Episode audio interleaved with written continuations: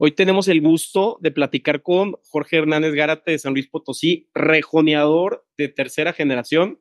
Jorge, de verdad que muchísimas gracias por estar aquí con nosotros. No, hombre, el gusto es mío el poder platicar con ustedes y poder compartir pues, un poquito de lo que ha sido este, mi carrera. Claro, platícanos un poco de, pues nos, nos, vamos a remontar un poco más atrás, ¿no? Donde tu abuelo, don Jorge Hernández Espinosa, eh, cómo se mete este mundo. Eh, yo escuché por ahí que, que, fue a Portugal a comprar caballos y aprender la técnica del toreo y que don Pedro Luceiro le, pues, lo, metió a este mundo, ¿no? Pero me encantaría saber cómo, cómo empieza la, la dinastía eh, Hernández. Bueno, la verdad tuve la, no tuve la fortuna de, de conocer a mi abuelo. Este, él no conoció a ninguno de sus nietos y pues bueno, yo, me, el, amor por esta profesión y el amor por los caballos y por la fiesta brava me la inculcó mi papá. Fue el que, el que desde chiquito, pues bueno, ¿qué te cuento? no Antes de caminar ya nos traía arriba los caballos y, y poder pues meter eso desde, desde, desde muy niño, el amor por el campo, el amor por el toro bravo, el amor por los caballos y todo eso, pues fue la verdad que todo fue labor de él, ¿no? De mi papá. Eh, tuve el privilegio de ver a José Antonio, mi tío, torear mucho tiempo. La verdad que mi papá lo vi torear poco porque él hizo una pausa en su carrera pues, por temas de, de, que estaba ya involucrado en el negocio familiar y un, un accidente muy grave que tuvo él en el 86 en la Plaza México, pues realmente con el que viví todas esas vivencias de, de las corridas y de los viajes y eso, pues fue José Antonio, José Antonio mi tío. Y luego me toca la fortuna de que mi papá vuelve a torear. Este, cuando yo ya estaba un poquito más grande, te estoy hablando siete, ocho años que yo tenía, eh, él vuelve a torear con lo de la gira de Van Crecer y pues ahí sí fue el acabose para mí, ¿no? Porque pues si estaba envenenado, pues después de eso aún más el poder compartir con mi papá esas tardes de entrenamiento, el ver su profesionalismo, su dedicación, pues ahí fue cuando yo quedé completamente involucrado y envenenado de esta fiesta de, los toros y, y, desde mi debut, que fue cuando yo tenía nueve años, que toreé una fiesta del Día del Maestro, un 15 de mayo, pues desde ahí ya yo ya estaba vuelto loco, que quería ser torero y que quería ser rejoneador. Después de eso, Debuto yo ya profesionalmente el 25 de agosto del 96, una corrida de toros en San Luis de la Paz, eh, yo apenas con 11 años y, tengo la fortuna de torear esa corrida y también pues la desgracia de que sufrí un percance ese día, me pegó un toro a la hora de, de poner una banderilla y me fracturó la pierna.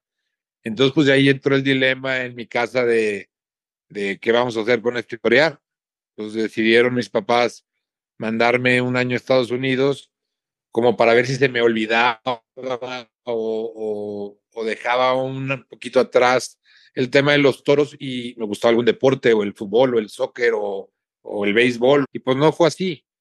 Este, todas las cartas que yo les mandaba estando en, Estados Unidos era extraño mis caballos, quiero volver a torear, quiero volver a montar y mal regresé yo regreso en mayo del 90 y 98, si mal no recuerdo, y, debut, y, empecé otra vez a torear. Una novillada en federal, que yo toreaba la novillada un día antes de que mi papá toreara una corrida de toros, ahí mismo, y, y tuve, pues la verdad, muy contento porque después de eso empiezo a torear y se viene la gira Telmex, la gira de novilleros Telmex, y tengo la fortuna de que el, el encargado de esa gira me, me, empieza a apoderar, don Pepe San Martín, y pues de ahí ya se arranca, se arranca ya en forma, en forma y profesionalmente mi carrera. Claro, ¿cómo funciona esto eh, eh, que te dan la, la, alternativa? También para los que no eh, nos están escuchando, eh, ¿cómo funciona? ¿Tu padrino, Palo Hermoso, sabía que estabas listo? ¿O, o cómo es este eh, pues e, este punto y aparte donde, donde inicia ya este, la, alternativa, ¿no? ¿Cómo es el proceso? Pues mira, la verdad que en mi situación personal, yo no tenía ninguna prisa por tomar la alternativa porque en esa etapa de, de novillero, de cuando yo empecé, de los 14 años a los que fueron 19 que tomé la alternativa, este, esos cinco años, pues yo, tuve la fortuna de torear con grandes figuras de la época. Estoy hablando de torear con Eloy Cavazos, con el maestro David Silvetti, con Jorge Gutiérrez, con Mariano Ramos, con toreros de ese calibre y de ese nivel, este, siendo yo novillero, empezando yo mi carrera, y la verdad que no tenía tomar la alternativa. Y se presentó la, se presentó la oportunidad de, de tomar la alternativa en San Luis, en mi tierra. Yo soñaba que, que, mi papá me diera la alternativa. Obviamente mi papá a esas alturas del partido pues ya no, ya no estaba activo, ya no, no hubo poder humano de que de convencerlo de convencerlo que toreara y José Antonio mi tío sí lo pude convencer él también ya no estaba activo en ese momento y me dijo, oye, para ser parte de un día tan especial en tu vida y en tu carrera, pues cuenta conmigo. Se preparó eh, la empresa de San Luis, eh, donde el señor Joaquín Guerra eh, apoyó y, y, nos ayudó para que pues ese sueño se pudiera cumplir con la máxima figura del toreo en ese momento, que lo era Pablo Hermoso Mendoza, con un integrante de mi familia en mi tierra, la plaza llena, todo, todo, todo se fue dando, ¿no? Para que fuera un, una fecha y un día muy importante en mi vida.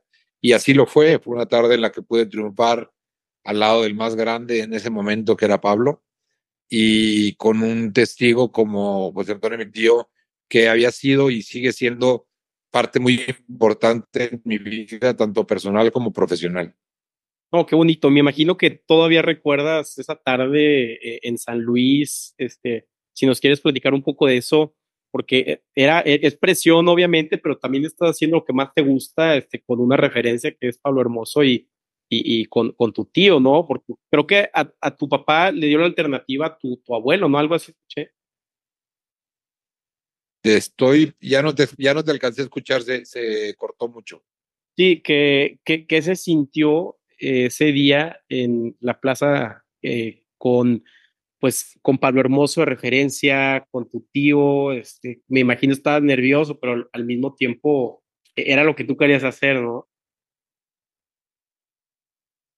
Sí, te, digo, fue una tarde sumamente bonita. Eh, todo el, preámbulo de, de, la fecha, el que mi tío José Antonio se empezara a preparar otra vez para estar bien para ese día. Eh, yo venía de una carrera de novillero pues muy toreado, había toreado ya muchas corridas en esos cinco años y la verdad que me sentía muy preparado y en muy buen momento.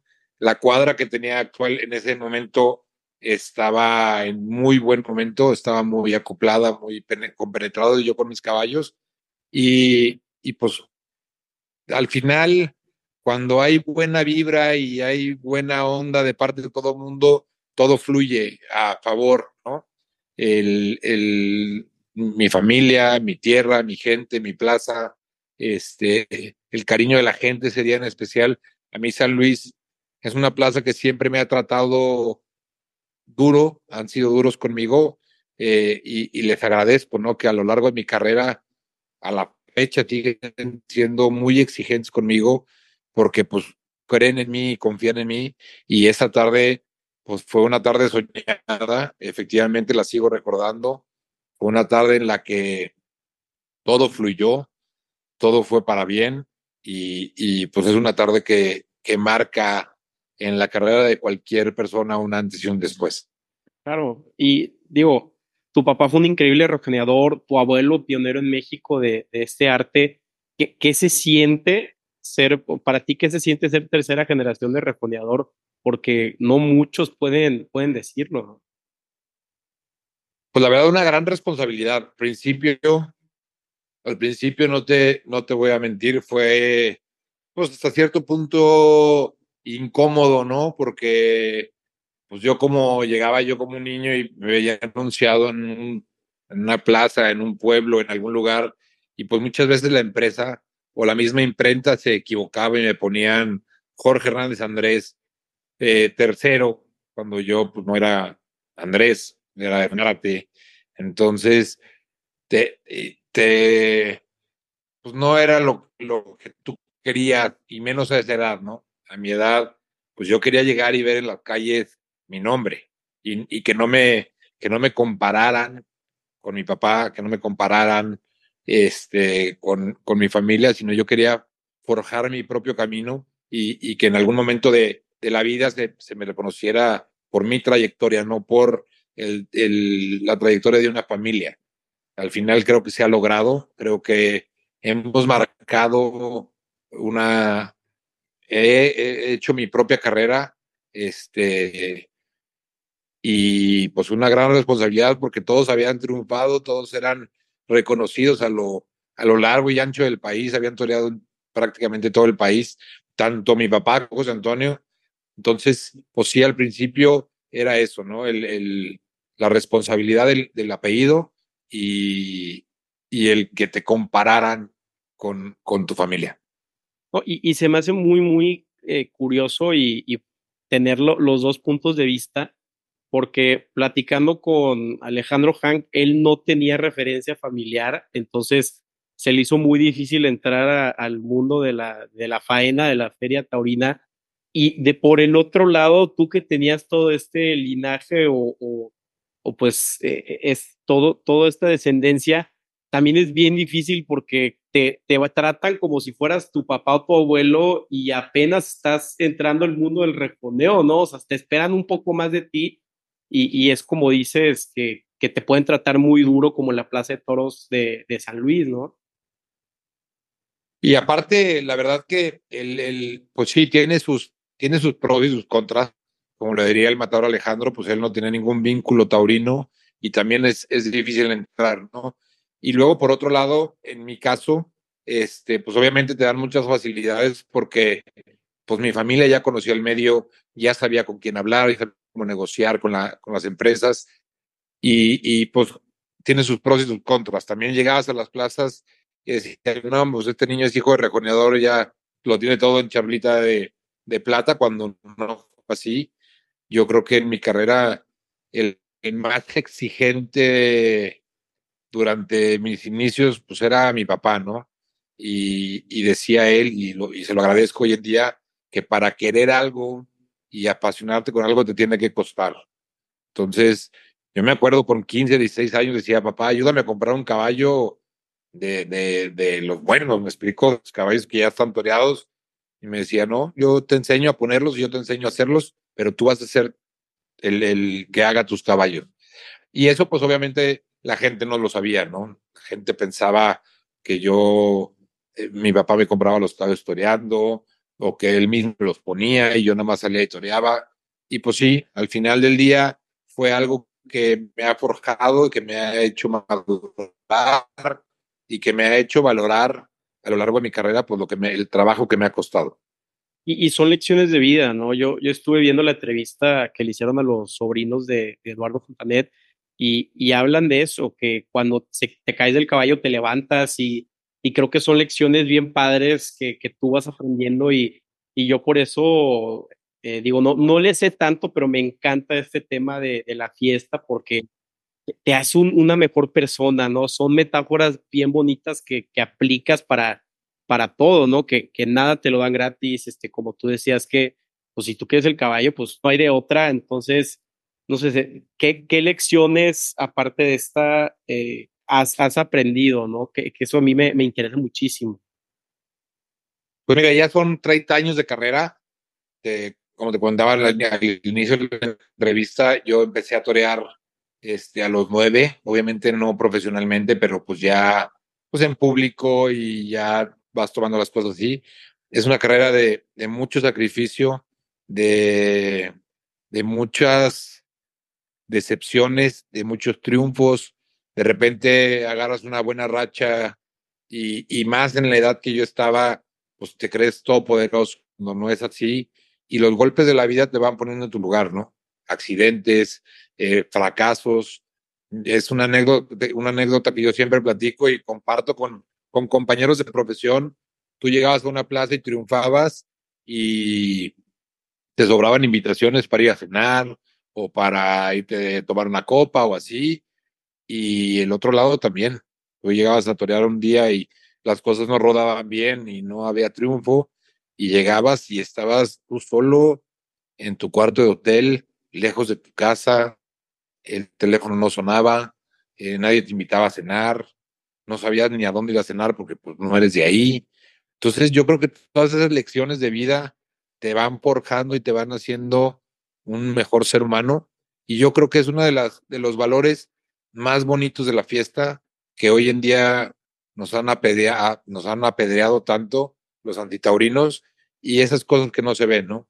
El, yo obviamente, imagínate, yo a mis 15 años, 16 años, que estaba loco por mi profesión, pues no salía con mis amigos, no iba a la discoteca, no, bar, eh, no me iba de antro. ¿Por qué? Porque yo tenía que estar preparado y mentalizado para el próximo compromiso.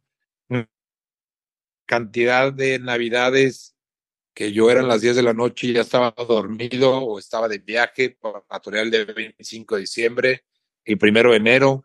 Duré más de 15 años toreando el primero de enero en Mérida, obviamente lejos de la familia, lejos de tus seres queridos y dormido a las 10 de la noche porque al día siguiente había que, que estar al 100, ¿no? Entonces, son esas cosas que tristemente no se ven eh, y, que, y que la gente no entiende, ¿no?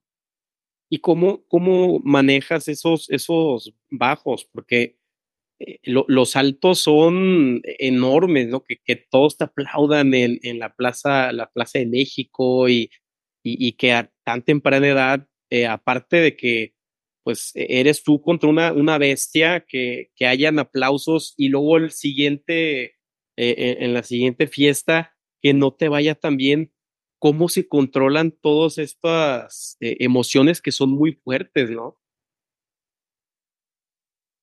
Pues mira, yo creo que para, para ser torero tienes que estar preparado física y mentalmente, ¿no? Porque son muchos picos de emociones antes de torear, mucho miedo, muchos nervios. Luego llegas, toreas con la responsabilidad, jugándote la vida.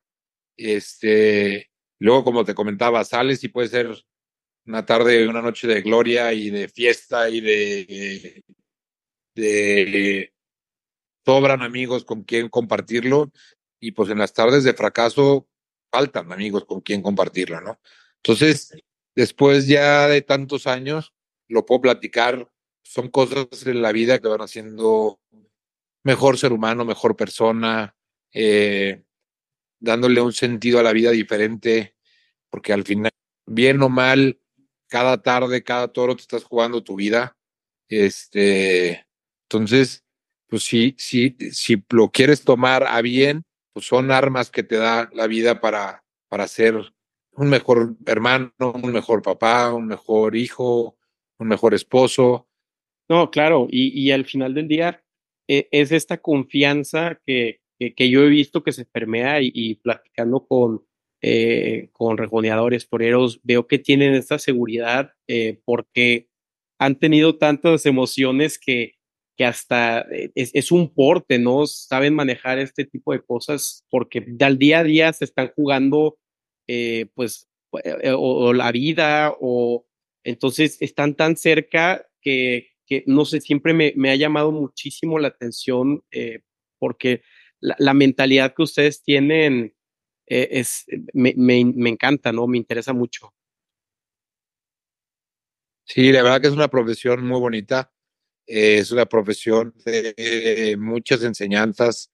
Es una profesión en la que todo lo contrario de lo que creen los antitaurinos, los animalistas, es una profesión en la cual va vinculada mucho con, con la naturaleza, con el amor a los animales, con el amor al campo, que, se ha perdido hoy en día, ¿no? Se ha perdido mucho hoy en día ese contacto que, que teníamos o que tenía la gente con la naturaleza, se ha perdido, se ha, se ha ciber, como se digan, cibernéticamente todo, este, los niños ya no ya no salen a jugar al jardín, ya juegan Candy Crush en el celular.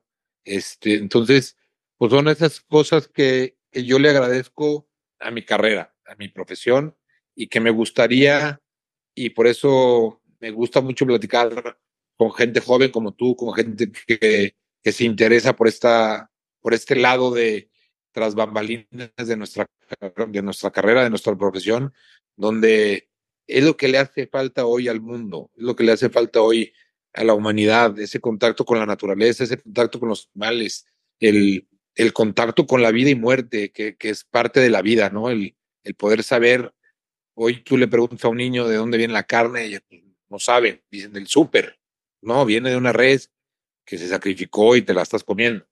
Este, entonces yo creo que gente como tú, que, que hace ese acercamiento con la gente, hoy en día es más importante que nunca. Y, y la gente que, que hemos vivido la, la, fiesta lo entendemos y creo que es, es importantísimo y, al menos es como mi, mi trabajo, ¿no? Fomentar este, esto que al final del día es cultura mexicana, es parte de, de nuestra hispanidad y, y, se me hace muy triste que, pues que en este país lleguen como tendencias externas y en vez de que nosotros como México protejamos nuestras tradiciones no escritas, que seamos muy maleables y muy moldeables y queramos ya hacer Estados Unidos 2 cuando México tiene muchísimo que dar y que ofrecer. Y para mí eso es la fiesta, es, lo más auténtico que, pues aunque yo he vivido en diferentes partes del mundo, no hay nada que se le compare a estar en una corrida de toros con mi puro, con la gente muy amable alrededor y, que disfrutemos algo que no existe en otros lugares. En ningún otro deporte e, eres, e, e, eres tú con, con el toro, ¿no? Entonces sí me da mucha, mucha tristeza. La verdad que sí, ¿no? Y, y, y lo más triste es que esta gente antitaurina o animalista se ha encargado de, de catalogarnos como violentos y como tú comentabas hace un momento, en la Plaza de Toros lo que menos se vive es violencia. Hoy en día, para ir a un partido de fútbol, a un estadio de, fútbol, pues hay un desplegado de, policías municipales, de seguridad, para poder evitar peleas y eso. Y en los toros no. En los toros hay un policía en la puerta que es el que controla la entrada y jamás va a pasar de, ahí, me explicó. Eh, yo de todos mis compañeros toreros, ganaderos, eh, gente que trabaja en, en, en, en medio del, del, toro, no conozco gente violenta ni, ni gente agresiva como tal. Y, pues bueno, acabamos de vivir el domingo pasado lo que los que dicen que somos violentos, siendo violentos afuera de la Plaza México, tirando puestos, eh, agrediendo a gente, ese tipo de cosas, que, que es todo lo que ellos se jactan de que nosotros somos, ellos van y lo hacen, ¿me explico? Entonces es muy triste ver cómo se ha, cómo se ha hecho un tema meramente político, eh, meramente para agradar a, a, la poca gente que hace este tipo de, de manifestaciones, cuando se reabrió la México y había 50 mil espectadores eh, para, para estar presente el día, ¿no? Entonces, pues sí es un tema delicado y, y, como te decía, te repito y te agradezco el que ustedes, gente joven, estén dando esta difusión de, de lo que es la, la fiesta brava. Es, tristemente están terminando con un tema cultural. Legalmente no se debería ni de poder prohibir ni de poder amparar contra eso porque es, es un tema que se tiene haciendo más de 500 años, generando empleo, cuidando el campo, cuidando los animales, eh, y, se está perdiendo por cuatro, cinco, quinientos o mil eh, animalistas que ni siquiera tienen las bases ni los fundamentos para argumentar el tema del maltrato animal, porque no las tienen. Tú los oyes hablar y no conocen el tema. Entonces, evidentemente, ellos están teniendo más poder hoy en día por, por, por, por temas políticos. Entonces, gente como tú que, le, que está promoviendo, pues tenemos que estar muy agradecidos con ustedes. Y al final del día somos nosotros la, la mayoría silenciosa. Y si te fijas, los políticos que están en contra de la fiesta es gente populista que le gusta mucho hablar de temas incendiarios para que la gente se enoje sin ningún fundamento y puedan ser controlados o mal, moldeables más fácilmente. Lo hace por el voto. Entonces, me da mucha tristeza que, que e, es parte de, de, nuestro país, este, eh, todo este tema, la, la, charrería, los caballos, el campo, es, es lo que nos ha forjado por generaciones y, y que nos lo estén quitando un momento al otro eh, sin, proteger. Oye, tú vete a un vete a Italia y protegen muchísimo su cultura, vete a Francia y, y, no dejan que haya un letrero en otro idioma que no sea el francés. porque aquí en México no podemos proteger lo, lo, que nos diferencia de otros países? Eso, entonces, yo lo que te pregunto es, ¿cómo podemos preservar nosotros la, la fiesta para que, eh, que nuestros hijos también la disfruten, ¿no? Yo creo que lo mejor que podemos hacer es este, seguir yendo a las plazas de toros, demostrando que hay afición, que hay gente que le guste y, y pues ser más inteligentes, ¿no? En, en elegir a nuestros, a nuestros gobernantes, a nuestros, la gente que nos representa en el poder y, y seguir navegando con la bandera que navegamos y que es la bandera que nos mantenemos en alto, que es la bandera del respeto. Eh, nosotros nunca hemos faltado el respeto ni hemos agredido a ese tipo de gente. Lo único que pedimos es eso, ¿no? Respeto. No te gusta, no vayas. Y tratar de defender nuestra cultura, nuestras tradiciones, nuestros valores. Eh, es increíble que hay estados que por temas políticos la, la esté prohibida y la charrería no, las peleas de gallos no. Y algo que a mí en lo personal me llama mucho la atención que siempre lo he dicho, es increíble cómo en Instagram y en esas redes sociales y en la misma televisión, horario familiar, puede estar una serie de narcotraficantes y no esté considerado como violencia y a las fotos y a las corridas de toros las censuren como eh, eh, violentas, imágenes fuertes y la serie no en Unicable a las 4 de la tarde un domingo, eso sí está permitido y ver una corrida de toros no. Es, es, incongruente, no tiene lógica el cómo manejan ese tipo de cosas. El poder ver en las noticias la cantidad de muertes que hay en el país y esto no está censurado y, y la corrida de toros sí. O sea, es increíble que hoy esté siendo tema de conversación la suspensión provisional eh, de la Plaza México cuando hay temas mucho más delicados que resolver que, que el, suspender una corrida de toros donde hay 50 mil personas que ya pagaron su boleto, donde hay, hay una nota, hay un, un, un post que se está poniendo ahorita en Instagram de la cantidad de empleos que se generan en una corrida de toros, de la derrama económica que es una corrida de toros, todo ese tipo de cosas no lo ven. Y ellos dicen que, que es el maltrato animal. Hay muchas otras cosas que son maltrato animal que ni se lo voltean a ver. Entonces, y la otra, que es algo muy preocupante en nuestra sociedad, que están humanizando a los animales.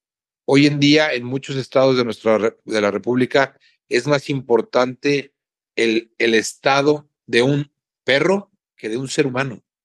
Ya la ley protege más a un perro que a un ser humano. ¿Dónde está esa sensibilidad, esa humanidad que, que, debe de haber? No nos podemos comparar a nosotros con, con los animales, ¿me explico? Hay que quererlos, hay que respetarlos, hay que cuidarlos. Yo lo hago. Tengo aquí en mi casa 17 caballos que los cuido como parte de mi familia, pero y son mis mejores aliados, son mi herramienta de trabajo, son todo para mí, pero son mis caballos. No, no puedo mezclar, no tienen sentimientos. O sea, ¿sí me explicó? O sea, hay que, que se están perdiendo, muchos valores que se están perdiendo hoy en día. Sí, estamos en un mundo donde le, le, damos prioridad y, y, aquí, aquí en Monterrey, eh, yo que estoy aquí veo que, que, mucha gente está en las paradas de autobuses con la peor calidad de asientos, donde ni siquiera tienen y, y, no, ni siquiera hay buen tipo de, pues de, de, de, vialidades y lo que sea, pero acaban de hacer un, no sé, un hospital este, veterinario para, entonces, creo que no tenemos nuestras prioridades enfocadas. Obviamente sí hay que eh, proteger o cuidar a los, a los animales y lo que sea, pero la prioridad del ser humano es, es, es, primordial, es lo primero. Entonces, es eso, es que no, y, y por eso me gusta mucho hablar con, con, con, ustedes, porque la prioridad es donde debe estar y, y si los recursos son finitos y el tiempo también del servidor público, creo que hay mejores causas que buscar aquí en México que, que enfocarte en, en una fiesta taurina que es en un recinto cerrado, que hay derroche económico, que aparte es una hipocresía porque eh, todas estas personas comen carne y, y o sea, en el rastro, pues ahí te, eh, se muere la vaca y mínimo aquí el, el, animal pues muere con dignidad y es uno contra uno y es justo. Entonces, creo que hay muchas cosas que se deben de decir y que obviamente nos, de repente, pues, se vuelve un tema muy, muy polémico incendiario, pero ¿por qué en Instagram yo que sigo a, a, a, a todos ustedes, te, bloquea la imagen y te dice no lo puedes ver, está censurado. Pero luego eh, me meto otra vez a Instagram y veo el video de un choque mortal. Entonces, no, entiendo, este, eh, Jorge, pero como tú dices, creo que uno debe de ser más, más inteligente y, y siempre estar con la bandera de respeto, ¿no? Es lo más importante, ¿no? Es, es, yo, yo siempre he considerado, por ejemplo, ese tipo de, de Facebook, de Instagram, ponen que censuran las fotos, que nos han quitado eh, redes de publicidad a, nosotros informativos, hacían NTR Toros, que la, bajaron completamente de la página de Instagram. Este, a mí me han dejado muchísimas publicaciones. Simplemente está muy fácil. Si tú no quieres enterarte de, de ¿Sabes? Eh, ya se perdió. ¿Sigues ahí? Sí, sí, sí. Te escucho. Este, si tú no te quieres enterar ni de las corridas de toro, ni de si les va bien o mal, ni de si matan o no matan a un toro, eso, no sigas página. ¿Me explicó? Yo hay muchas cosas que no estoy de acuerdo y no le doy seguir, no tengo por qué enterarme. A mí, en lo personal, el WFC, el de boxeo, no me gusta. ¿Qué hago para no verlo? No lo sigo. Entonces, vuelvo a lo mismo, el respeto. Hay que respetar. Oye, tú no eres partidario de Jorge Hernández de cómo torea, no sigas mi cuenta. No te estoy obligando que sigas mi cuenta. Entonces, son, son te digo, vuelvo a lo mismo, son incongruencias de, del mundo actual. Eh, es como yo le decía el otro día a un empresario. Decía, es ilógico que llegues tú a la Plaza de Toros y estén 10, 15 activistas de, gritando y haciendo publicidad para que no vayas de la corrida de toros, cuando el señor que va caminando rumbo a la plaza se gastó un dinero en su boleto. No lo vas a convencer ahí, compadre. Ve y manifiéstate en Palacio de Gobierno, en Palacio Municipal o así, no afuera de la Plaza de Toros, porque el que va ahí ya se gastó un dinero, ahorró un dinero para ir a los toros, porque tampoco es un espectáculo barato, no, vayas a la plaza, respeta mi, lo que estoy haciendo. Y aún así, los políticos, cambiando un poquito de tema, ¿te preocupa mucho la ciudadanía? Bueno, tú nada más analiza la derrama económica que da una corrida de toros en el momento actual. Los hoteles, los cubeteros, los taquilleros, los, la gente que vende ahí adentro, el empresario, los toreros, los banderilleros, el ganadero. Y ahí, si te vas más para atrás, el ganadero no nada más ese día. Ese día recibió el, el pago por la corrida, pero él para atrás lleva cinco años manteniendo esos toros con vaqueros, con cuidando la, la naturaleza, porque las ganaderías son extensiones territoriales muy grandes, comprando alimento, que eso le, genera una utilidad a, la persona que vende alimentos concentrados o granos o ¿Sí me explicó? El que le compra la pastura, ¿cuántas toneladas de pastura no se consumen en los toros bravos. Yo un día en un debate con un diputado me decía, es que, pobres toros, dije, te regalo uno, yo tengo ganadería, ve a mi casa y te regalo un toro para que lo tengas en el patio de tu casa. Ok, ya prohibiste las corridas de toros.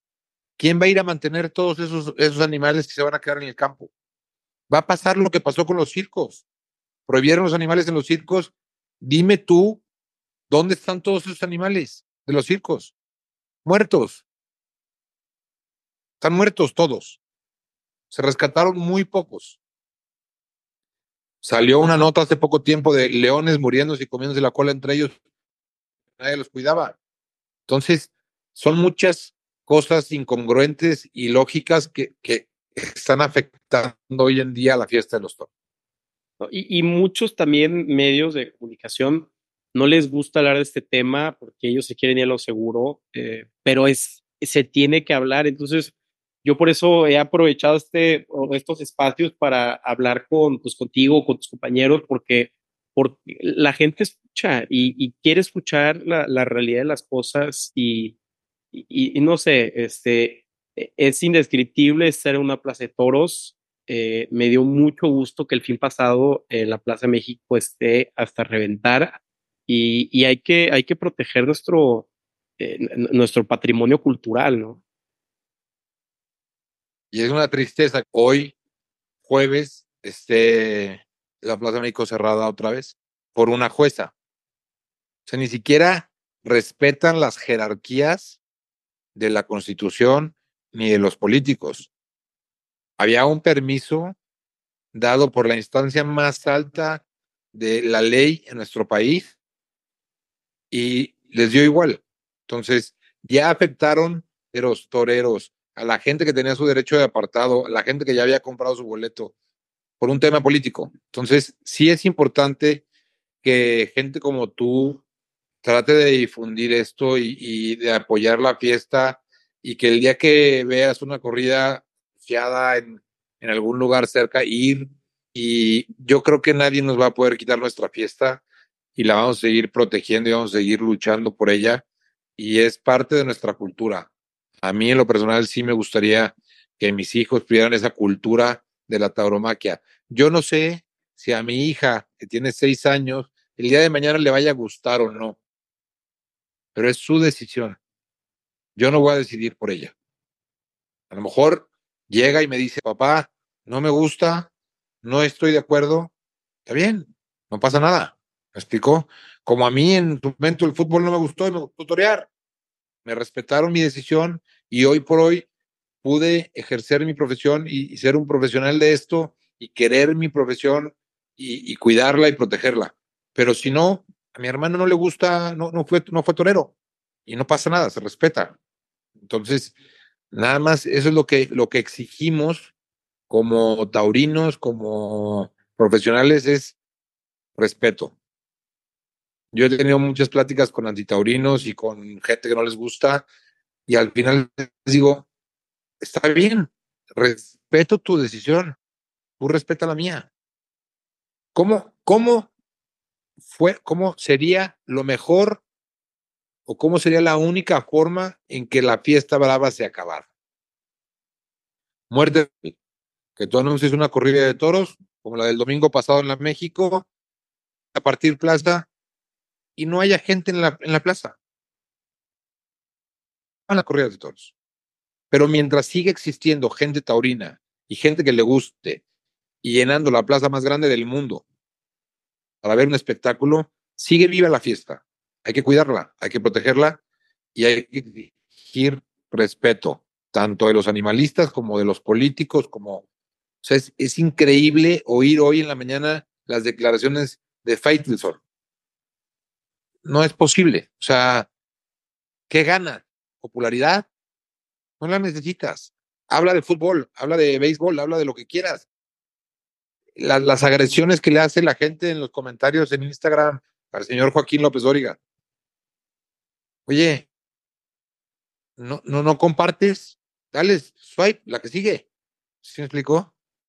Pero, pero sí es importante porque se ha perdido mucho en, en la juventud y en las nuevas generaciones ese tema de, de contacto con la naturaleza y de contacto con mm, la vida exterior, no, tra, no atrás de, de, un celular o de una pantalla.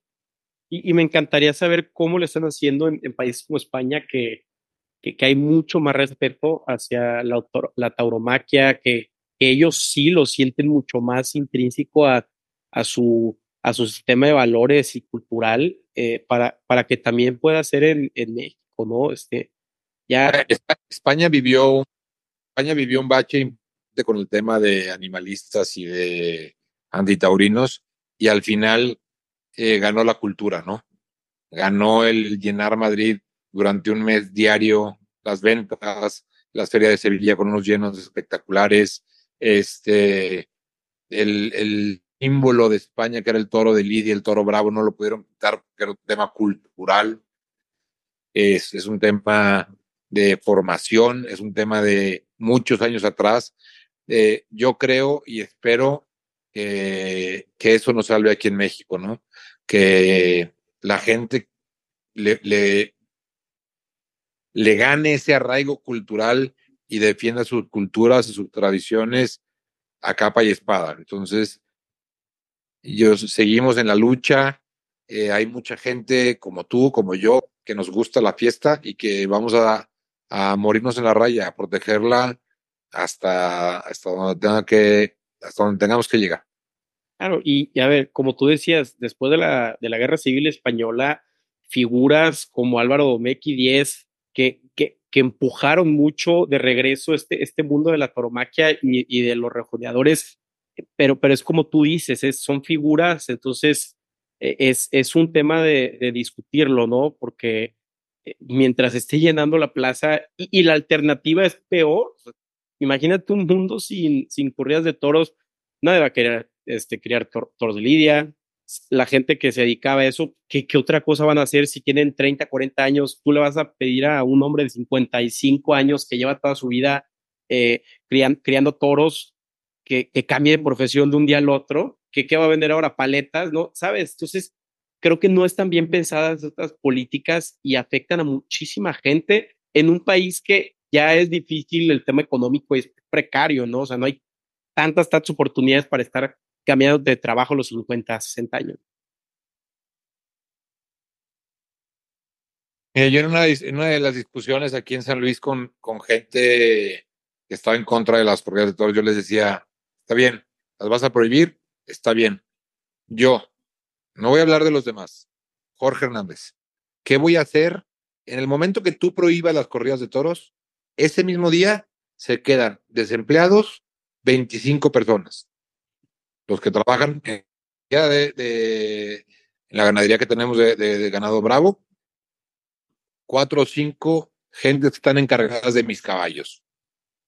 Porque yo si no toreo a caballo, pues tendré un caballo o dos. Son los caballos. No 17. Entonces, ¿tú les vas a dar empleo a esa gente?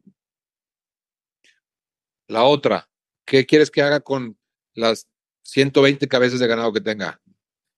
¿Las mato? ¿Las mando al rastro? ¿O vas a abrir tú un parque nacional para adoptar a todos los toros bravos que hay para que no se extinga la raza del toro bravo? Entonces, son muchas cosas que que, que no tienen lógica. Muchas cosas que atrás de un escritorio es muy fácil firmar un documento y prohibir una corrida de toros, pero a la hora que, que, te vas a ese documento y ves todas las represalias que tiene el hacer eso, yo no te, no te sé decir el número porque no lo conozco, pero si las corridas del 4 y 5 de febrero se llegasen a suspender, ¿cuánta gente, cuántos millones de pesos se van a dejar de generar en dos días en el país. Estás hablando de 100 mil de son seis toreros. No tengo ni idea cuántos cubeteros existen en la Plaza México, vendiendo refrescos, cervezas, pizzas, carajillos, todo lo que venden ahí, más la gente, los puestos de comida de afuera. ¿Qué va a pasar con toda esa gente? O sea, la pobreza del país, no estamos, estamos viviendo un, una época de, de, escasez y, aún quieres sumarle más por un capricho de 200 gentes, de mil gentes, de querer prohibir esta fiesta. Entonces, es un tema muy enredado, pero muy sencillo a la vez de demostrar todo ese tipo de pequeños detalles que al final cuando los juntas se hace un gran problema. Y, y, a ver, como tú dices, tienes derecho a protestar y tú tienes el derecho, pero también tienes la obligación de que si vas a protestar por algo y quieres que se quite la, la fiesta taurina, pues que des alternativas para, pues como dices tú, todos lo, los toros de Lidia o para el cubetero que está este, vendiendo cervezas para pues, alimentar a su familia. A él no le importa este, el tema político, lo que quiere es sobrevivir. Entonces, te digo, este, me da, me da mucha tristeza y más que nada, este, pues a ver, el 4 y 5, este, Pablo Hermoso quiere hacer su, su despedida y, no lo estamos dejando. Entonces, eh, creo que es, es, un tema que ahorita tiene un auge, un pico polémico, pero, pero pues por eso me, me, da mucho gusto platicar contigo este, y por algo estamos platicando. Y la verdad que a mí también me gusta y poder compartir con, con gente, los que, los que te ven, los que te escuchan, todas estas cosas es importante, ¿no? Que las conozcan y a lo mejor les brinca lo que estamos platicando tú y yo y, y, y ven de qué forma, te repito, no tienen que ir a las corridas de toros, nomás es respetar. Y el que quiera ir, que vaya, y el que no quiera ir, que no vaya, y no pasa nada. Pero es lo que nos hace falta en, en muchos aspectos en este país, es el respeto. Y, y la otra, nadie puede ser privado de, de, de ejercer su profesión y, y, aquí estás privando a mucha gente de ejercer su profesión.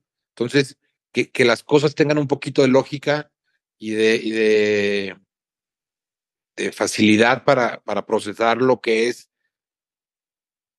Está bien, vuelvo a lo mismo. No estás de acuerdo, no vayas, pero no me quites de, no me dejes, no me prohíbas ejercer mi profesión, porque yo de eso vivo, a eso me dedico. Entonces, sí es un tema delicado, esperemos que, que se vaya resolviendo y que, que las buenas ganen, ¿no? A, a, los caprichos y a los temas políticos. Porque sí es cierto, el, la Constitución dice que mientras sea lícito tu profesión, te puedes dedicar a eso. ¿Y qué, qué les dices? Y a mí me toca mucho también hablar de esto. ¿Qué les dices cuando, no sé, dice, oye, es que es cultura? Y te contestan, no, no es cultura mexicana, es cultura española ¿Qué, qué, les comentas, no? Mira, hay, hay, veces que cuando la gente quiere y, y, está abierta a escuchar y puedes dialogar, es, es fácil que lo entienda, ¿no? Me ha tocado gente de todo tipo, gente que, que está abierta. Yo he platicado con muchísimos, muchísimos antitaurinos que no, o sea, te estoy hablando de taurinos que no les gusta la fiesta de los toros, que no comparten la fiesta de los toros como algo que les guste. Y al final cuando platicas con ellos y, y van conociendo un poquito el tema de lo que hemos estado hablando, aprenden a respetarlo. Pero cuando te topas con gente cerrada, con gente no preparada, con gente sin educación, que, no está abierta a oír la otra parte de lo que está él criticando, es muy difícil. Es sumamente complicado este, tener un diálogo. Yo en, lo, en, estos, en estos últimos años que ha estado más latente el tema de los antitaurinos, eh, eh, es lo que siempre les digo, no te gusta, no vayas, no tienes por qué ir, respeto tu, tus gustos, y respeto tu, tu forma de ver las cosas tu mentalidad, tú respeta la mía. Y, así nos vamos a entender muy fácil. Pero también te topas con mucha gente que, como te comentaba, no tienen ni, ni las bases, ni los fundamentos, y dicen puras cosas que son mentiras. Muchas, increíbles, inimaginables. O sea, cosas que dices tú, Compadre, escribe un libro, tienes muy buena imaginación, porque nada de lo que estás diciendo es cierto. Te lo digo yo que lo vivo.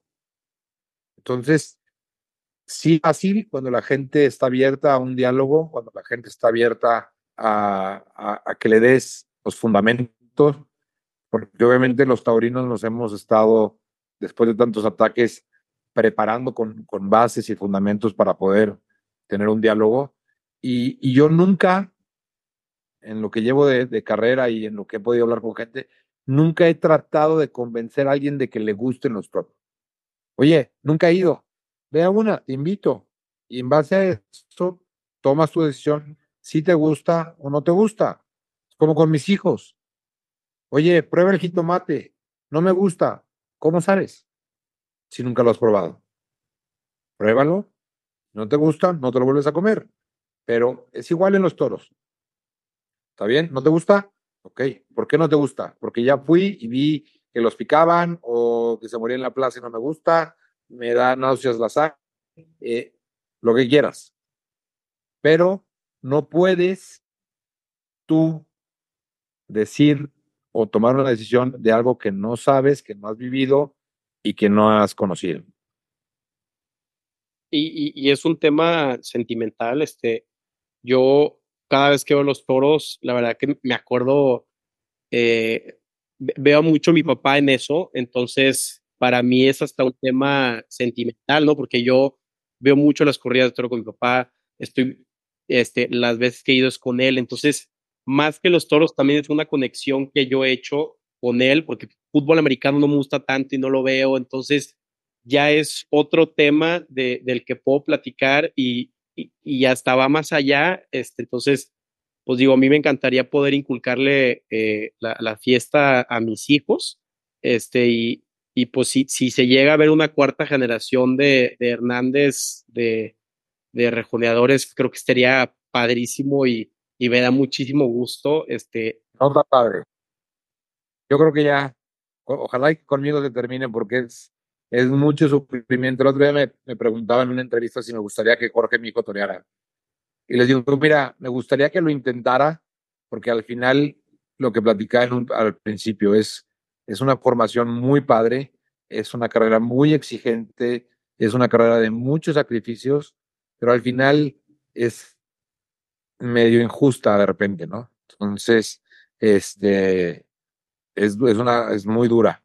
Pero la gente, los, volvemos a lo mismo, los antitaurinos están haciendo todo lo posible para que eso se acabe. Tenemos que luchar contra eso. Aquí en San Luis Potosí, el municipio eh, sacó una ley, un amparo, que los niños menores de 18 años no pueden acudir a la Plaza de Toros. Entonces, tú imagínate mi frustración en mi tierra, en mi plaza, con mi gente, y que mis hijos no me puedan ir a ver porque un juez decidió que era bueno o malo para mis hijos. Entonces, vuelves a lo mismo.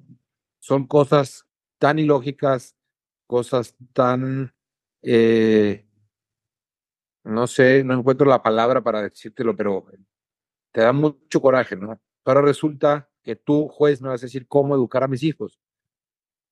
Y, y el niño de, más de menor de 18 años puede hacer muchas otras cosas, pero ir a los toros no. En un ambiente familiar donde tú fuiste, donde yo fui, donde los recuerdos más bonitos de mucha gente y tú lo oyes en, pláticas y en entrevistas. No, es que a mí me llevaba mi abuelo a los toros y a mí me llevaba mi papá a los toros y yo iba con mi tío a los toros. Entonces, ese tipo de, esos lazos familiares se están perdiendo sin darnos cuenta. Entonces, ahorita Jorge, mi hijo, va a crecer con el, nunca pude ver a papá en San Luis. Entonces, son, son, te digo, son los detallitos que hay que ir cuidando y hay que ir luchando contra corriente para que eso no pase. Lo que decías tú, ahorita está en un hilo si se, si se despide no Pablo de México. Ya no se pudo despedir de Guadalajara. O sea, ¿a dónde vamos a parar? Y, y ves, ves la escasez y ves todos los problemas que ocurren actualmente en nuestro país con inseguridad, con faltas de medicina, con faltas de esto, falta del otro, y eso no pasa nada, pero los todos sí hay que prohibirlos. Es incongruente cómo está actuando hoy en día el gobierno de nuestro país en, general. Hay gobernadores muy taurinos que lo apoyan, como la gobernadora de Aguascalientes, que es, es una preciosura de mujer en cuanto a cómo ha apoyado los toros. este, hay de todo, ¿no? Pero estamos viviendo un tema donde los políticos están aprovechando de situaciones para ganar votos que al final, si fueran un poquito más lógicos, son irrelevantes los votos que van a adquirir o no por, por los temas taurinos. Y, y es muy cierto el punto que dices que se rompe el tejido social cuando una jueza o un juez eh, no, no te deja hacer algo que, a ver, yo a los 11 años, como te platicaba antes, mi primera eh, corrida de toros en Tampico, tú fuiste, fui con mi papá y mi tío y, y, te sientes hasta, o hay un antes y un después, ¿no? Y, y, y que un juez quiera quitarme esa memoria al no haberme dejado ir a compartir un tiempo con mi papá, con mi tío, se me hace algo totalmente este, inaudito y, y, es como tú dices, es romper el tejido social. Y si no, que me hubiera quedado en mi casa jugando en el iPad. son, son memorias que te está quitando y, y, que a tu hijo se los quitan cuando no te dejan verte en, la, en la plaza donde tú viviste, donde naciste, ¿no? En San Luis. Claro. Sí, son, son, son temas muy, muy delicados y son temas que, tenemos que ir combatiendo poco a poco. Perfecto. Pues Jorge, de verdad que te aprecio muchísimo tu tiempo. Eh, yo, me atrevo a decir este, que, estás a la altura de Palo Hermoso, o sea, de lo que, de lo que he visto, o sea, tienes un, un arte, es, un, es algo plástico eh, que, que, tú no solo puedas controlar al, al caballo como un centauro, sino también eh, eh, poder, poder manejar al, o bailar con, con el toro. Entonces, te agradezco muchísimo. Este, creo que de lo que te preocupaba de, de, más chico, de si la dinastía o no, que los nombres, creo que tus, tus ancestros están muy, muy contentos y, y, la verdad ha sido un gusto, un placer con, convivir y platicar contigo y, y pues considera, considera que un amigo, ¿no? Estamos a la orden. No, hombre, gracias a ti. La verdad que fue un placer haber platicado contigo. Eh, te repito y te agradezco el, el, que le estés dando esa importancia, el que estés platicando con, con varios compañeros míos de profesión. Creo que es algo importante de gente joven que todavía le, le importe la tauromaquia, la cultura y, poder compartir eh, con la demás gente que, que, te ve, que te escucha, pues ese tipo de cosas, ¿no?